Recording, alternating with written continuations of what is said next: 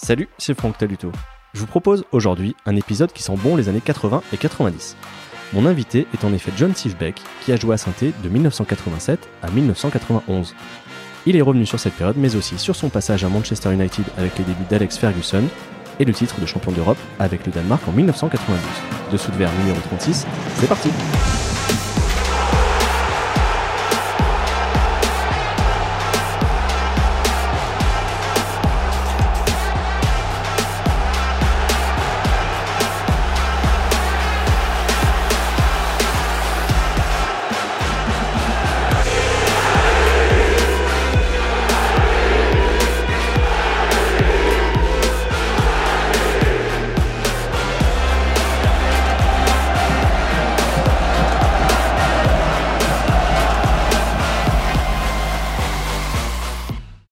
Bonjour John. Oui, bonjour à tout le monde. Merci d'avoir accepté l'invitation. Je remercie aussi le collectif Socio Vert qui, a, bah, qui nous a mis en relation et qui a permis euh, cette discussion. Euh, bah, je vais commencer par ça du, coup. Vous avez accepté de soutenir leur projet. Euh, qu'est-ce qui vous a plu dans cette démarche dont l'objectif est de faire entrer les supporters au capital de l'AS Saint-Etienne? Non, mais seulement parce que j'ai eu des très très bons rapports avec Saint-Etienne et surtout avec le public à Saint-Etienne. Et j'aimerais bien supporter tout ce que je peux euh, pour euh, assister euh, la façon que moi je peux, le faire. Euh, on ne sait pas encore combien, mais au moins que, je suis là pour, aider si c'est possible. Je rappelle pour les plus jeunes qui nous écoutent que vous êtes parti de l'AS Saint-Etienne en 1991 après y avoir joué quatre saisons. Est-ce que ce club et, cette ville ont toujours une place particulière dans votre vie, dans votre cœur? Ah oui, euh, Saint-Étienne comme ville, Saint-Étienne comme, comme club, euh, toujours un très grand place dans mon cœur parce que j'ai passé quatre, quatre ans à Saint-Étienne et, j'ai eu beaucoup d'amis, j'ai des, des bons souvenirs, euh, des bons résultats, des bons jeux, un club vraiment fantastique, une ville, à mon avis, sympa avec des supporters euh, fantastiques, à mon avis. Et donc, c'est pour ça que ça, ça, toujours en place dans mon cœur. On va revenir bien évidemment en détail sur, sur vos quatre années ici, mais je voudrais commencer par l'étape précédente. Vous avez donc commencé au Danemark et puis vous êtes parti jouer deux ans à Manchester United. Quel souvenir vous gardez de, de cette période-là? Ah oui, c'est c'est aussi fantastique parce que c'était mon premier club. J'ai signé, suis venu du Danemark, euh, bien sûr, un grand club de Weiler, on était champion en, en 84.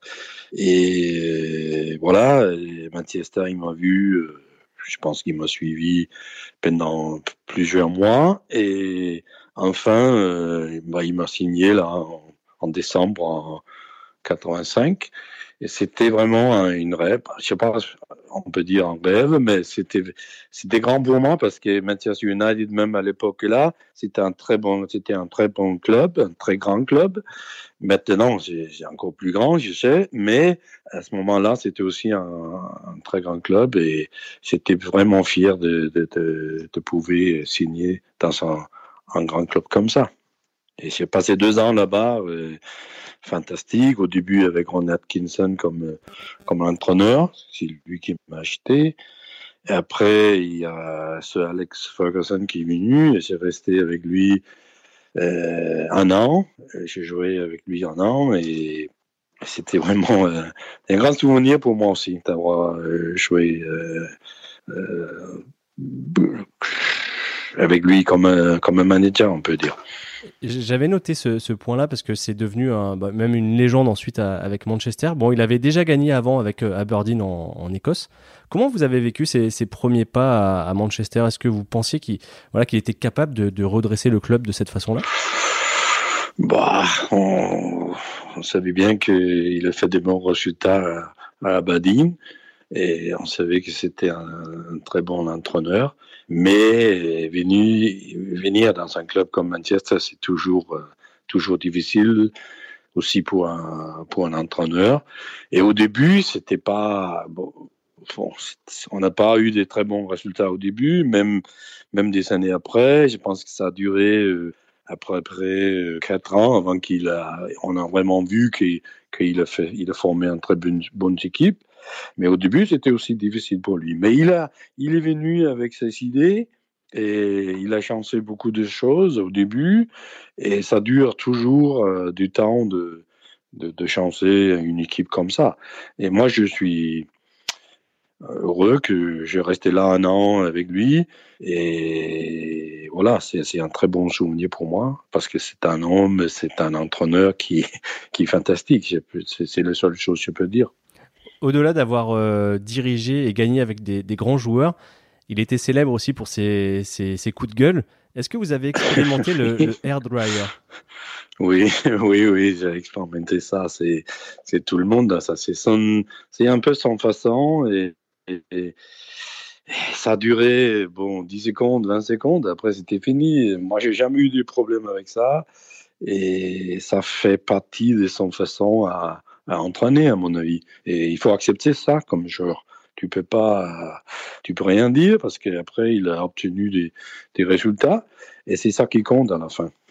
Ce, club-là de Manchester, il a aussi vécu une, euh, une catastrophe en 1968.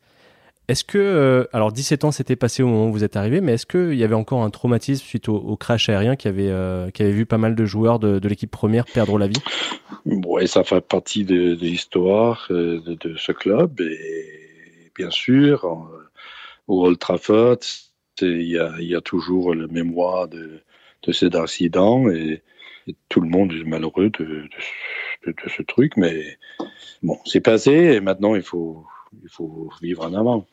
Euh, vous avez donc joué deux ans euh, dans le championnat anglais qui ne s'appelait pas encore euh, Première Ligue comme aujourd'hui. Non. comment était le jeu? Qu'on alors moi j'ai pas forcément connu, mais on parlait beaucoup du, du kick and rush. Est-ce que c'était oui, ça votre époque? oui.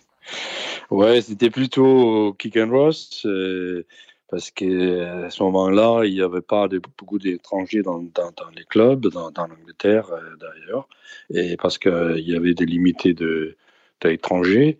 On a eu à Manchester, on avait deux ou trois. Il y a Jasper Olsen, un autre Danois, et moi qui était étranger. Les autres, c'était les Écossais, les Valissais, les, les Anglais, et voilà. Et c'est vrai que le jeu, c'était un peu euh, kick and rush. Mais bonne expérience, je veux dire. Euh, c'était, euh, c'était différent parce que moi, j'ai venu du Danemark. Et au mhm. Danemark, on joue un peu comme on connaît maintenant. On joue beaucoup avec des ballons, page de jeu et tout ça. Mais quand je suis venu à Manchester, c'était euh, c'était différent et il faut un, peu de temps d'adaptation parce que là, c'était c'était peut-être un peu kick and roll. Même si à Manchester, c'était pas c'était peut-être pas comme à, à Watford ou, des autres euh, équipes qui jouent un peu euh, de cette façon-là, mais c'était différent. Et au niveau du contact avec les adversaires, parce que on a beaucoup entendu parler d'équipes comme Wimbledon qui étaient très dures, très agressives. Vous avez ce souvenir-là? Des, combats? Oui, ah oui, oui, oui.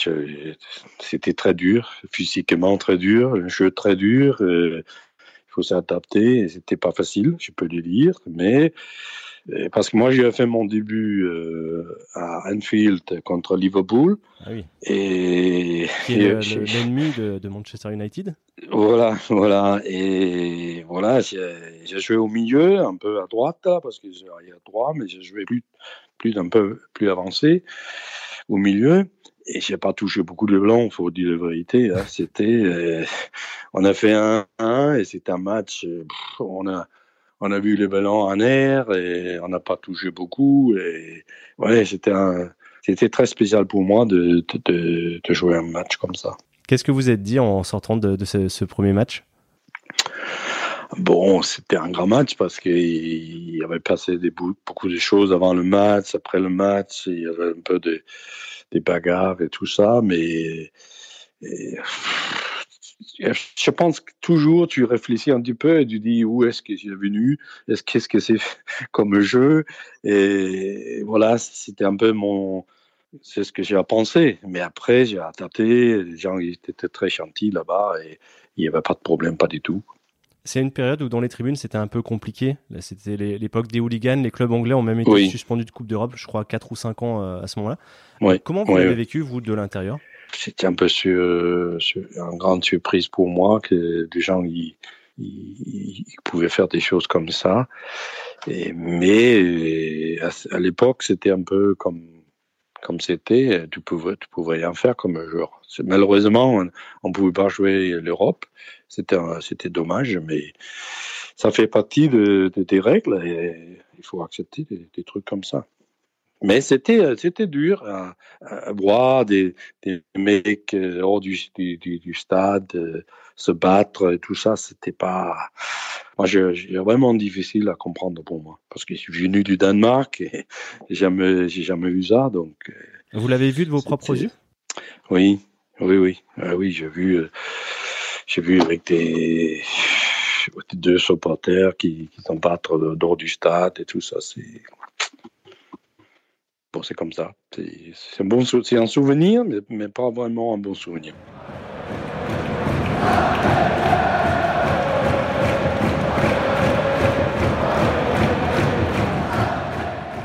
Je vais en venir à votre, votre période stéphanoise. Qu'est-ce qui fait finalement que, que vous partez de Manchester en 1987 bah, Il y avait beaucoup de, beaucoup de choses qui faisaient ça, mais, mais surtout, euh, je pense c'était en été, ça va être 87. Et Ferguson, il a acheté euh, Viv Anderson, l'arrière droit du, du euh, Arsenal. Je pense qu'il a joué à Arsenal. Il était dans l'équipe euh, nationale du anglais. Et il a acheté. Donc, comme arrière, droit, c'était mon poste. Je savais bien que ça va être difficile à jouer régulièrement. Et j'ai parlé avec Ferguson. Il m'a dit, mais écoute, moi j'aimerais bien que tu restes, mais je ne peux pas te promettre de, de, jouer tout le temps, parce que mhm. j'ai acheté Viv Anderson et je préfère peut-être lui, un peu, il était peu, un peu plus défensif que moi, et c'est ça qu'il a préféré, je pense. Mais il a dit que tu peux rester, tu, tu vas avoir des matchs, bien sûr, mais pas comme titulaire toujours. Et voilà. Et à l'époque, là, bon, il y avait un peu de, rumeurs avec Saint-Étienne, notre club aussi. Et à la fin, euh, il y a une offre, une offre de, de Saint-Étienne. Moi, moi j'ai dit, écoute, moi j'aimerais bien de, de y aller. Un, autre très grand club, un autre club avec des histoires. Et voilà, j'ai décidé de, de, y aller. C'est peut-être un des, un des meilleurs choix que j'ai fait dans, dans ma carrière parce que c'était vraiment, euh, ça, ça a tourné un peu. Euh, je sais pas, ça n'a pas tourné tous, mais, mais, mais c'était vraiment. Euh, au début, c'était difficile parce que je ne parlais pas les langues. Mhm. il n'y avait pas beaucoup de, gens à Saint-Étienne qui parlent anglais. Mais on a, on a eu des, des, très bonnes amis là-bas qui nous a aidés. Il y avait Patrice Carande qui, qui était marié avec une Danoise. Et eux, ils ont nous aidé vraiment beaucoup, beaucoup. Donc, euh, ça, c'était, c'était plus facile quand tu as quelqu'un autour qui peut, qui peut aider au début. Euh, Saint-Etienne avait joué la finale de la Coupe d'Europe 11 euh, ans auparavant, mais aussi passé par la deuxième division. Est-ce que c'était encore un grand club? À l'époque? Pour un international comme vous? Ah oui, oui, oui, bien sûr. C'est un club très connu surtout euh, parce que Platini, il était là, le, plus grand joueur de l'Europe. Euh, il, est, venu de Saint-Étienne. Et voilà, tout le monde connaît Saint-Étienne. Donc, c'est pour ça que j'ai dit que c'est un très grand club. Vous avez pris des, conseils, demandé des avis avant de signer ici? Non, pas du tout. Ça, ça, ça a passé assez vite, euh, donc j'ai pas eu beaucoup de temps de même réfléchir, mais même de prendre des, des informations. Dans ce podcast, j'aime bien les petites anecdotes. Euh, comment s'est passé le, contact? C'est vrai qu'aujourd'hui, c'est plus facile. On peut envoyer un SMS, euh, téléphoner par WhatsApp. Au milieu des années 80, comment ça se passe pour qu'un club français entre en contact avec vous? Est-ce que quelqu'un en particulier se déplace euh, On vous envoie. Ah oui, oui, non, mais je pense que vous connaissez tous Pierre Garonner. Bien sûr. Recruteur historique. Oui, voilà. Et il m'a vu aussi quand je jouais au Danemark, et j'ai lui rencontré plus Geoffroy parce qu'il était au Danemark voir des matchs. Et c'est lui qui, qui m'a contacté encore et me disant que, bah, écoute, euh, tu, veux venir à Saint-Étienne Et moi, j'ai dit peut-être. on ne savait pas à l'époque. Et bon, à la fin, on a fait. On, a fait. Donc ça, a passé très vite, d'ailleurs. D'ailleurs, c'était Pierre Garonier qui, euh, qui, fait, tout ça, je pense. En arrivant de, Manchester United, est-ce qu'il y a des choses qui vous ont surpris, que ce soit en bien ou en mal, d'ailleurs, hein, mais dans l'organisation du club, euh, le niveau du championnat français, la langue, euh, le climat? Bah, Surtout la langue, je pense que ça c'était difficile pour moi au début. Mais après six mois, ça a commencé à être, être mieux. Et le football, c'était c'est ce que je voulais parce que ça cherche plus au ballon. Euh, tactiquement, c'était bien. On avait Robert Abin comme entraîneur, un très bon entraîneur aussi. Donc, euh, non, non, c'était tout, tout bien pour moi. il y avait pas de, il y avait peut-être la langue qui, qui m'a gêné un petit peu, mais tu sais, il faut jouer avec les pieds et pas, pas la tête. Bah, des fois avec la tête aussi, mais, mais c'est tout avec les pieds. Vous avez connu une très bonne première saison puisque vous finissez quatrième. Ça a été un petit peu plus compliqué ensuite. Quel bilan vous faites de ces quatre saisons? Non, je pense que le, la raison que j'ai de très bons souvenirs aussi, c'est qu'on a, on a fait. C'est toujours important de, de, commencer bien quand tu changes euh, un club.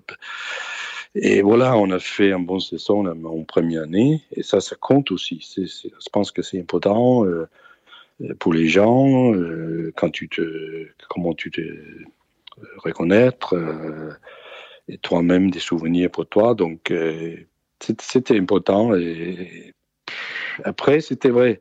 C'est vrai, c'était plus difficile, mais j'ai toujours gardé des, bons souvenirs, même si des années où, où on n'a pas vraiment fait des bons résultats. Mais j'ai toujours aimé les clubs, j'ai toujours aimé euh, le public, les gens autour du club, euh, le, joueur qui était là. Et non, non, mais je ne sais pas comment, comment je peux le, le dire, mais c'est vraiment quelque chose qui m'a touché beaucoup euh, le, le, 4 ans que je restais là. J'ai enregistré un épisode de, ce podcast avec Yvon Pouliquin, qui, était, qui a été votre coéquipier de deux ans, qui est devenu agent lui aussi d'ailleurs. Et il me disait que son principal regret à Saint-Etienne, c'était la, demi-finale de Coupe de France en 1990 contre Montpellier. Est-ce que c'est quelque chose aussi que, qui vous est resté en travers de la gorge? Oui, ah oui, c'était c'était après ce match que, que je pense qu'Abin il est il, est parti, non? Je pense que c'est ça. Et, voilà, ça, ça a touché beau, bah, ça a touché tout le monde. Je pense qu'on a, qu'on a perdu parce que c'était une grande, grande occasion de, de venir en finale. Mais bon, c'est comme ça. Des fois, tu gagnes, des fois, tu, tu perds. Tu peux. C'est vraiment, c'est vrai que c'est dommage, mais Bon, c'est le football. J'ai cité euh, Yvon Pouliquin, vous avez parlé, vous, de, Patrice Garande. Est-ce qu'il y a d'autres joueurs qui vous ont marqué ici à Saint-Etienne Que ce soit sur le terrain ou en dehors, d'ailleurs? Bah, Il y, en a, y en a beaucoup. Il y en a beaucoup, euh, mais je ne peux pas dire tous les noms euh, parce qu'on ne m'appelle pas tous. Mais il y avait euh, Witzke, il y avait Alain Geiger, euh, Carsten Deutsch qui était là aussi qui avait, il y a, l'attaquant, euh, je ne me rappelle plus le nom, qui jouait avec 40. Sibeuf, voilà. il y avait des jeunes aussi qui venus, Camara. Et... Non, non, mais sur quatre ans, ça passe beaucoup de joueurs. C'est très difficile à dire tous les noms, euh, mais il y en avait beaucoup. Est-ce que vous êtes resté en contact avec certains depuis? Oh, on est resté au début, bien sûr, mais maintenant, c'est il n'a plus, mais, mais au début, oui. Au début, 42, Rubisque, Geiger. Euh, on a eu aussi des amis d'or, euh, d'or du foot. Euh, on reste toujours avec contact avec eux. Donc, toujours les bons souvenirs. Heureusement. Qu'est-ce qui fait que vous décidez de tourner la page en 1991 pour, pour signer à Monaco? Très difficile à dire. Parce que, bon, on a changé l'entraîneur. Euh, c'était Christian Saramagna qui reprit le club. Et j'étais en vacances d'ailleurs au Danemark et j'ai eu un coup de fil de, je pense, je me rappelle plus, c'était le président ou Christian Saramagna, qui m'ont dit qu'ils préféraient si je pouvais trouver un autre club. Euh, ils comptent plus sur moi, et voilà, voilà. Et c'est comme ça, c'est ça venu. Et j'ai parlé avec le, président Laurent et on s'est mis d'accord pour que je parte. Et après, euh, il y avait Monaco, il y avait il y a aussi autre, autre club qui m'a qui m'a demandé, mais à la fin, je, je signe avec Monaco. J'ai l'impression à vous entendre que partir de Saint-Etienne, c'était pas forcément ce que vous aviez en tête à ce moment-là? Non, pas du tout. pas du tout. Parce que j'avais un contrat encore pour deux ans. Et voilà, parce qu'on aimerait bien rester à Saint-Etienne, euh, comme j'ai déjà dit, euh, tout était parfait euh, à Saint-Etienne. Donc, à mon avis, je devais rester là longtemps. Mais le football, c'est comme ça, ça change tous les jours. Et, voilà, j'ai eu cette occasion de, de partir à Monaco. Et je l'ai pris. Donc, et je sais pas, bon, regretter, on peut pas dire ça, mais, mais Monaco, c'est quand même aussi un grand club. Et il y avait Arsène Wenger, un, très, un autre très grand entraîneur. Donc, euh, on, a, on a fait une très bonne saison à Monaco. Finissait deuxième, on était en coupe euh, finale des, des, des comment s'appelle ça La coupe de, des vainqueurs de coupe Voilà, c'est ça. n'existe plus. on a gagné, on a perdu contre Werder Bremen en finale à Lisbonne. Et bon, il y avait la catastrophe à Bastia, parce qu'on était, on devait jouer le final de la Coupe aussi cette année, mais, mais c'était annulé. Et voilà, on a fini deuxième après, c'était Marseille qui gagnait, je pense, que cette année. Ouais.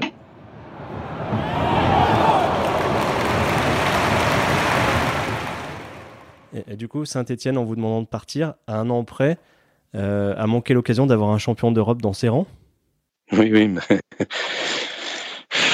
oui, mais comment, comment je peux dire?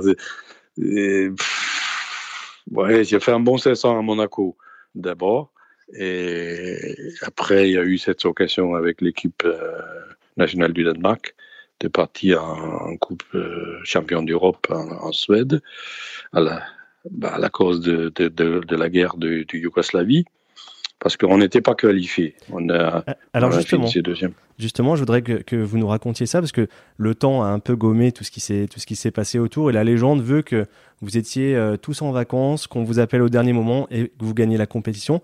A priori, de ce que j'ai lu en préparant, ça s'est pas forcément passé exactement comme ça. non, c'est peut-être pas la vérité, mais c'est presque la vérité parce qu'il y avait beaucoup de joueurs, euh, surtout qui ils ont joué en, Angleterre, ils étaient déjà en vacances.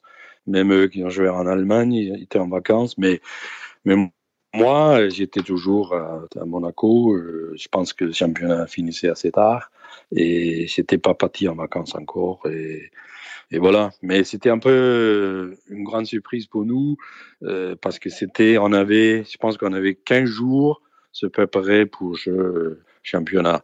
Donc, ça, c'est pas beaucoup. Euh, il faut peut-être un petit peu plus. Mais c'est bien fini, on peut dire. Euh, on a eu un peu de l'agence et on a bien joué, on, se bat vraiment pour tous et on a gagné à la fin.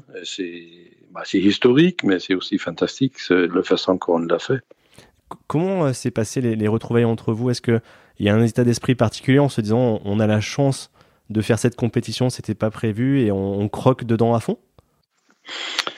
Voilà, à ce moment-là, je pense qu'on a tous dit, mais il faut, faut vraiment mettre ensemble essayer de faire euh, le mieux possible. Faut pas euh, perdre tous les matchs 3-4-0. Il faut essayer de, de se gérer bien au, match. Et, bon, on a fait le premier match contre l'Angleterre. Euh, on dit, disons, ça va être un match très difficile. Mais on a fait un 1 on a perdu contre la Suède le deuxième match. Et le troisième match, on, on devait gagner pour, pour se qualifier pour la semi-finale. On a gagné contre la France. oui, de Jean-Pierre Papin. Et, oui. et contre la France, qui, parce que la France était vraiment mon, mon pays. J'y vivais euh, en France et je connais tout le monde. Et c'était un peu, je sais pas si difficile. Je suis heureux, bien sûr, de, de quand on a gagné, mais j'étais un peu malheureux pour, pour la France, pour les coéquipiers que j'ai eu euh, en France. Et, mais aussi, encore une fois, c'est le football. Mmh. Il faut vivre avec, il faut, faut les accepter. De l'intérieur, vous êtes rendu compte de ce que vous étiez en train de faire au fur et à mesure? Non. Parce que le, sans vous Non, faire offense, le, le Danemark n'était pas considéré comme il l'est maintenant. Non, non, non, pas du tout. Euh, je pense que c'était surprenant pour tout le monde.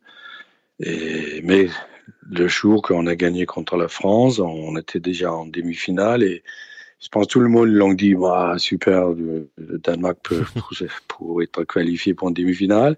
Et contre Hollande, Hollande, une autre euh, grand pays, euh, voilà, comment, comment on peut le battre.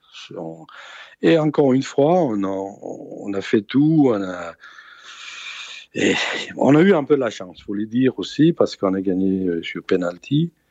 Et, voilà, on, on était en finale. et bon, en finale, on ne sait jamais ce qui se passe. Et c'est pareil contre l'Allemagne, qui était grand, grand favorite. Et bon, on a gagné 2 à 0. Euh, je sais pas comment on a gagné, mais on a fait un bon match. On, on, a, on a fait tout pour, oui, pour gagner. Et à la fin, on, a gagné. Maintenant que- qu'il y a prescription, est-ce que vous pouvez nous raconter la soirée d'après-match et puis le retour au pays surtout? Ah, c'est très difficile à, à dire comme ça en radio parce que euh, il faut voir des images. On pense que c'était énorme, c'était immense, c'était. Euh, c'est c'est vraiment difficile à expliquer parce qu'il y avait pas tout le Danemark, pas toute l'Europe peut-être, qui était un peu surprise quand on a gagné. Et le, le retour au Danemark après le match, bon, les jours d'après, parce qu'on a on a fait la fête après le match, après le, le final, après la victoire. Et le retour, le jour, le lendemain, était, était fantastique.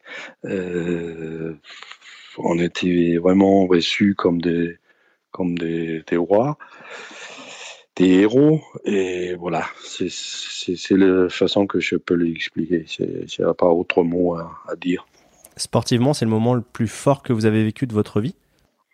Ah oui, ah oui, bien sûr. À gagner, euh, euh, champion d'Europe comme ça, c'est vraiment, c'est un très grand souvenir, c'est historique. Et, mais aussi le, tous les peuples au Danemark qui, qui étaient avec nous et tout ça, ça m'a touché beaucoup. Et ça, ça touche toujours d'ailleurs. Euh, parce qu'il y a toujours des gens qui parlent de ça, même si ça fait 30 ans maintenant.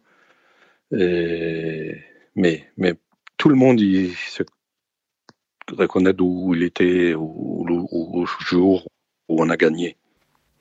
Vous- avez arrêté avec la sélection juste après Vous avez continué encore un petit peu? Non, je continuais. Euh, mon dernier match en sélection, c'était en novembre 92. Donc, 3-4 mois après, je, je m'arrêtais. Euh, Vous avez quitté aussi Monaco cet été-là. Vous êtes euh, allé faire une année en Italie à Pescara et puis vous êtes rentré au Danemark. Deux années euh, à Deux années. D'accord. C'est- pareil, un peu quand je, quand je suis parti de Saint-Étienne.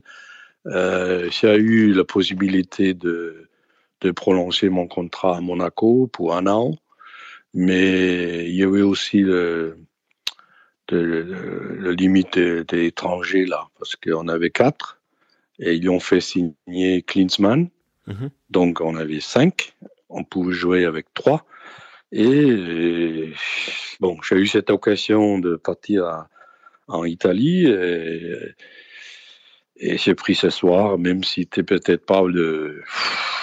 Moi, je peux le dire maintenant, c'est peut-être pas le vrai choix, mais j'ai eu deux ans là-bas. euh, bonne expérience, euh, pas forcément euh, avec beaucoup de succès. On a, bon, on a joué, la première année, on a joué en Serie A. contre des grandes équipes comme AC Milan, Juventus, Inter, Napoli. Voilà, et Naples. Et voilà, ça, c'est le très, très, très bon souvenir. Mais après, on a descendu en série B. Et même en série B, on a eu des difficultés. on s'est sauvé en je pense que c'était les derniers matchs en série B. On se sauvait parce que si on est passé en série C, c'était vraiment la catastrophe. Euh, donc, avec un club qui, bon, il y avait beaucoup de difficultés avec un président qui, bon, qui était un peu particulier, on peut dire. Et les, choses ne fonctionnent pas comme, comme l'habitude à, Saint-Étienne ou à Monaco, où toutes les, des, choses réglées et, en place. Donc en Italie, ça, c'est un peu différent, on peut dire ça. Dans, dans l'organisation du club au quotidien, vous voulez dire? Oui, oui, oui. Bah, tous, la façon de vivre, la façon de voir des choses, euh, peut-être pas assez sérieux, euh, euh, le salaire toujours en retard, et voilà, tous des trucs comme ça qui fait que tu penses trop à autre chose mhm. que qu'au football. Ouais, parce qu'à l'époque, la Serie A était quand même considérée comme le meilleur championnat du monde. Oui, non, c'est pour ça que je suis parti, parce que ça m'a ça m'a touché beaucoup d'avoir une expérience comme ça, jouer en Serie A.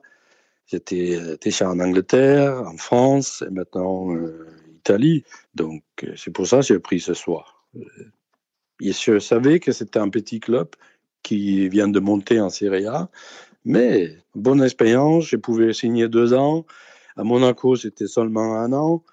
Et voilà. À mon âge, je pense que c'est aussi ça qui, qui compte des fois. J'étais 31 ans et, mhm. et voilà.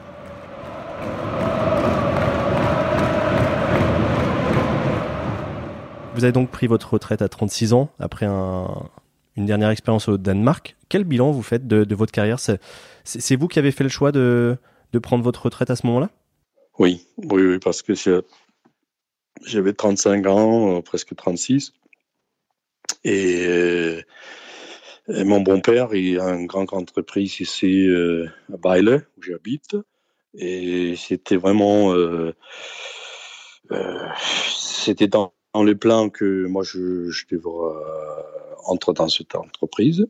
Et voilà, j'ai décidé de le faire euh, cet an-là parce que 35, j'ai fini vraiment euh, plus haut niveau que je pouvais. J'étais bien physiquement même. j'ai fait une bonne année à IGF où j'ai fini. Et voilà, j'ai jamais décidé d'arrêter, même si je pouvais jouer encore un an. Mais des fois, tu, tu, tu, dois faire des choix dans, ta vie. Et mhm. voilà, j'ai fait ce choix-là.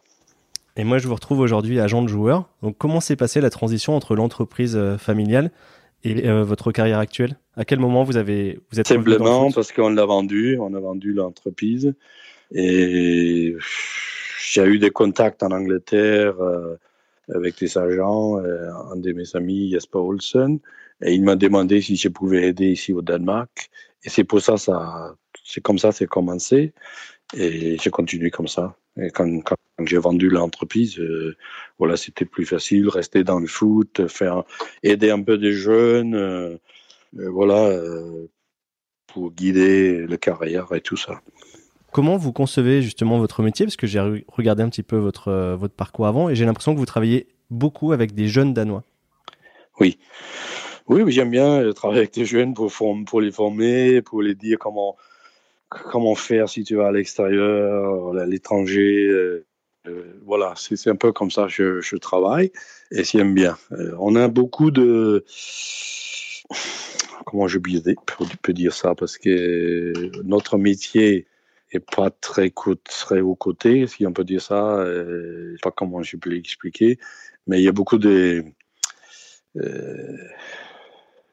Bah, il y a beaucoup de gens qui parlent très mauvais, de ce métier. Et ça me touche beaucoup parce que moi, je suis pas comme ça comme, comme homme.